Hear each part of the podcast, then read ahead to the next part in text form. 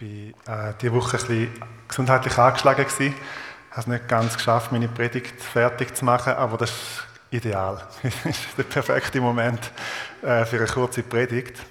Ja, werde es dann merken.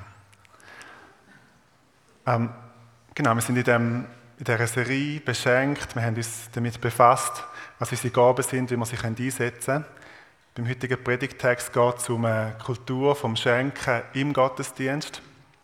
Und ich habe noch etwas mitgebracht. Eine Flöte. Jetzt muss ich schauen, dass ich mein Glas nicht umwirft. Ähm, eine Flöte. Mit dieser Flöte kann man schöne Lieder spielen. Ich spiele euch mal vor, wie der Gottesdienst in Korinth vermutlich ungefähr tönt hat, wenn man es mit der Flöte spielen würde.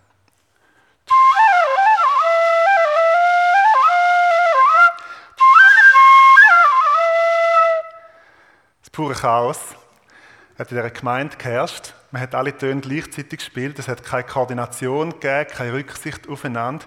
Das Motto dieser Gemeinde war, alles ist mir erlaubt.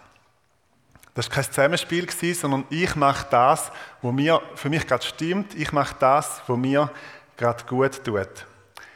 Und es hat vermutlich ein relativ wildes Durcheinander geherrscht in dieser Gemeinde.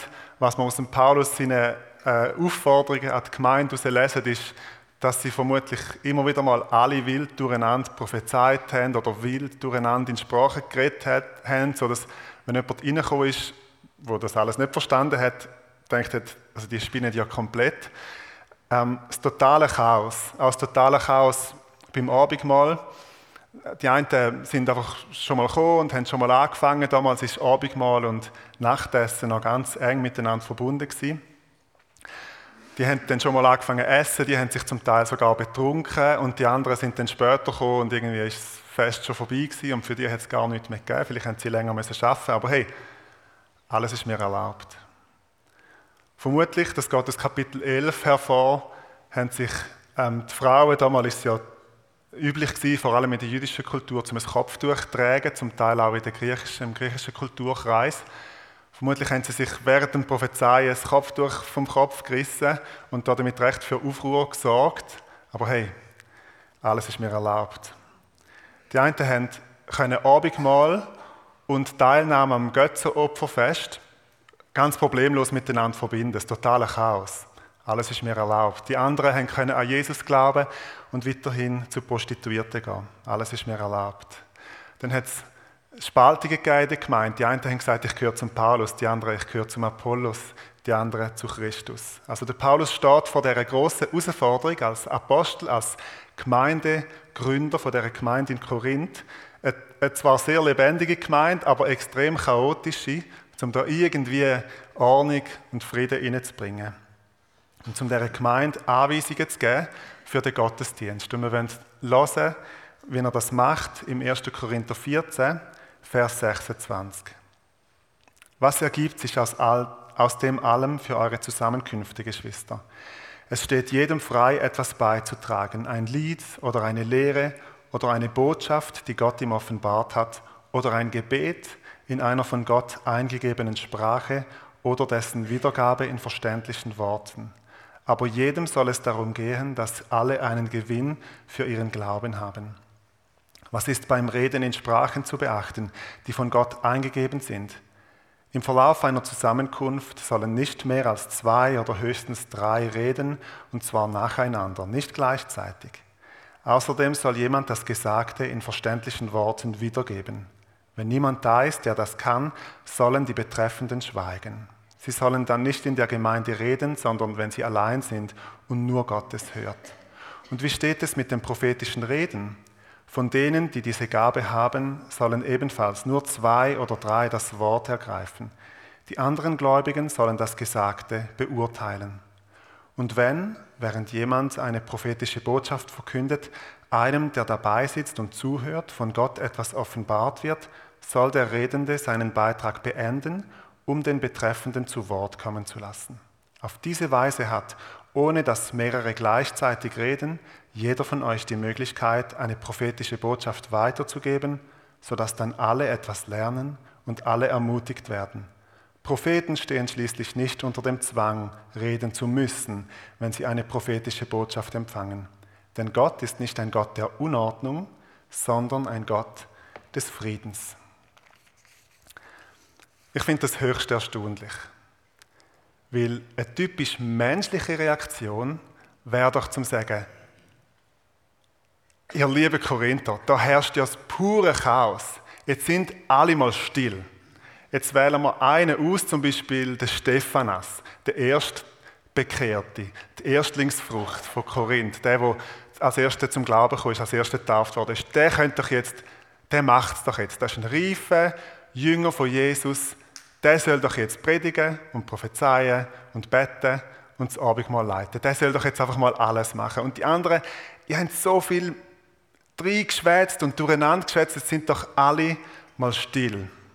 Das hätte der Paulus können sagen und man hätte es ihm vielleicht gar nicht so übel können nehmen. Es wäre eine typisch menschliche Reaktion gewesen.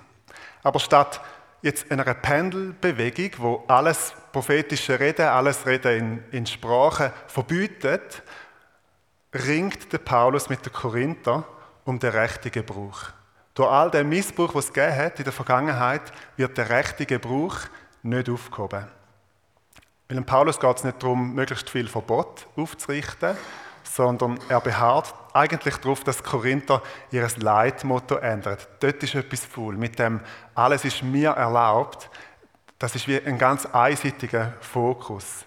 Wenn das der einzige Leitsatz ist, wo du Gottesdienst oder Gemeindeleben gestaltest, dann gibt es ein riesen Chaos. Der Paulus nimmt den Leitsatz der Korinther mehrmals auf und haltet dem entgegen. Zum Beispiel im 1. Korinther 10, Vers 23. Alles ist erlaubt, sagt ihr. Mag sein, aber nicht alles ist deshalb auch hilfreich. Alles ist erlaubt, aber nicht alles dient der Gemeinde. Jeder soll auf den Vorteil des anderen bedacht sein, nicht auf den eigenen Vorteil. Ich finde das so schön. Und Paulus geht es jetzt nicht darum, zum ganz viel enge Regeln aufzubauen in dieser Gemeinde oder alles zu verbieten, sondern der Fokus von ihm ist, dass es nicht einfach um mich geht und was mir erlaubt ist und was mein Spielraum ist, sondern es geht eigentlich gar nicht um mich, sondern es geht um den anderen. Es geht darum, dass der andere auferbaut wird. Und genau so argumentiert der Paulus auch in unserem Text, Vers 26 am Schluss. Jedem soll es darum gehen, dass alle einen Gewinn für ihren Glauben haben. Und Vers 31. Auf diese Weise hat jeder von euch die Möglichkeit, eine prophetische Botschaft weiterzugeben, sodass dann alle etwas lernen und alle ermutigt werden. Alle haben einen Gewinn für ihren Glauben, alle lernen etwas, alle werden ermutigt. Das ist der Fokus von Paulus, die größtmögliche Auferbauung. Und darum verbietet er nicht Prophetie, weil wenn er das machen würde, dann dann äh, würde wie etwas fehlen, dann wäre nicht mehr die größtmögliche Ermutigung ähm, und der größtmögliche Gewinn für den Glauben möglich. Also das Ziel ist nicht eine starre, enge Ordnung, nicht eine Eingrenzung, sondern die größtmögliche Auferbauung. Und zwar sowohl von Menschen, die mit all dem vertraut sind und mit dem etwas anfangen können, aber auch von Menschen, die von außen reinkommen und vielleicht noch, noch nicht vertraut sind mit, mit diesen Geistesgaben. Aber das Ziel ist, dass die Menschen aufgebaut werden, dass möglichst viele Menschen in ihrem Glauben gestärkt werden. Und für das braucht es alle mit ihren verschiedenen Gaben. Gut, jetzt zu uns, zu den FG Riechen. Ihr habt es gemerkt, wir sind nicht gemeint von Korinth. Wir sind relativ normal, so würde ich jetzt mal sagen.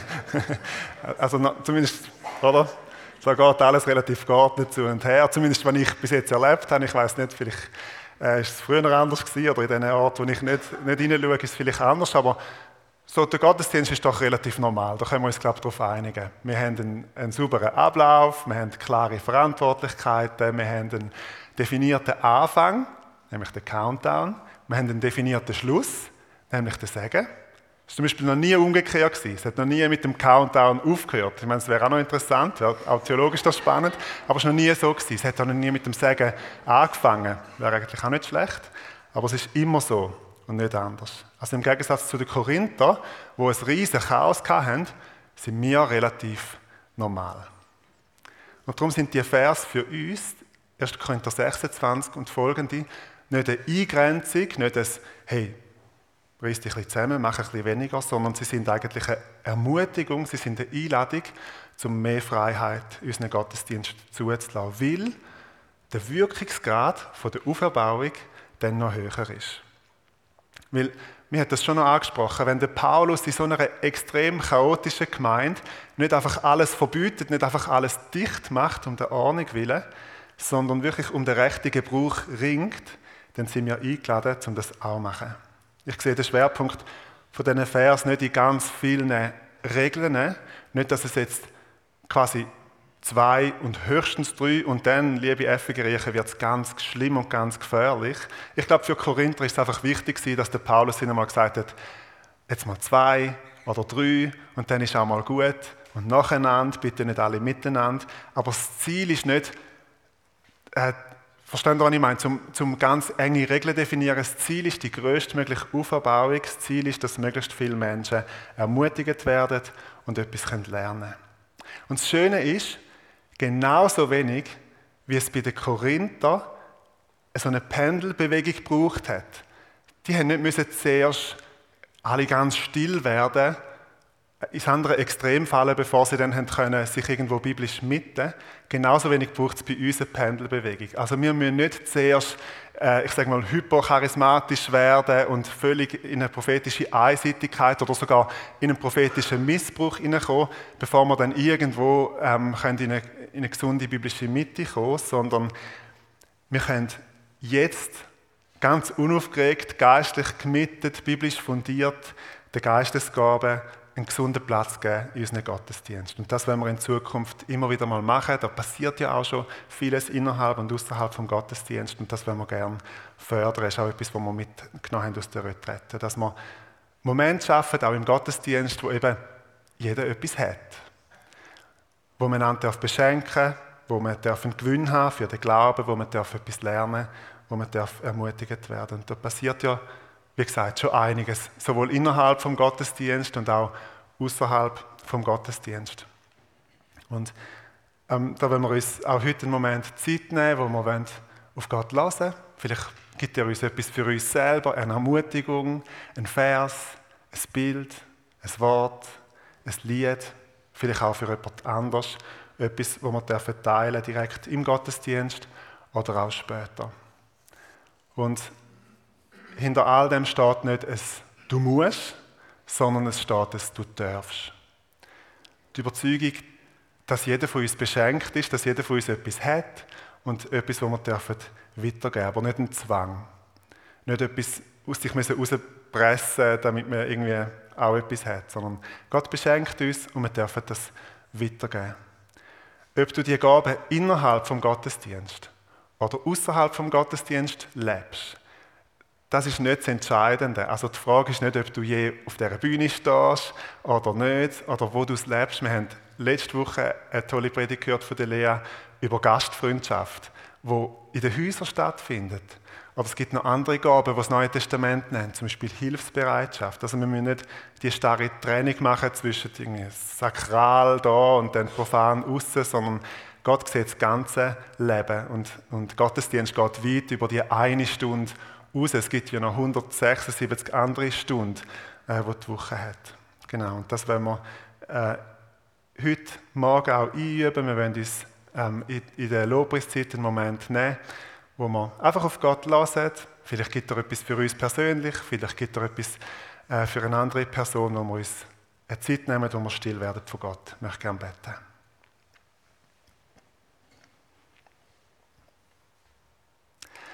Vater, ich danke dir, dass du uns beschenkst und dass du uns gibst, was immer wir brauchen. Und dass du uns auch einander gegeben hast, dass wir einander dürfen beschenken Und ich bete für, für, den, für den Morgen heute, für die Zeit, für den Gottesdienst, dass wir dürfen einfach von dir empfangen, was du uns möchtest geben, was du einander möchtest geben. Und ich danke dir für ganz viel Wohlwollen in dieser Gemeinde, für, für das Füreinander, das wir dürfen erleben und äh,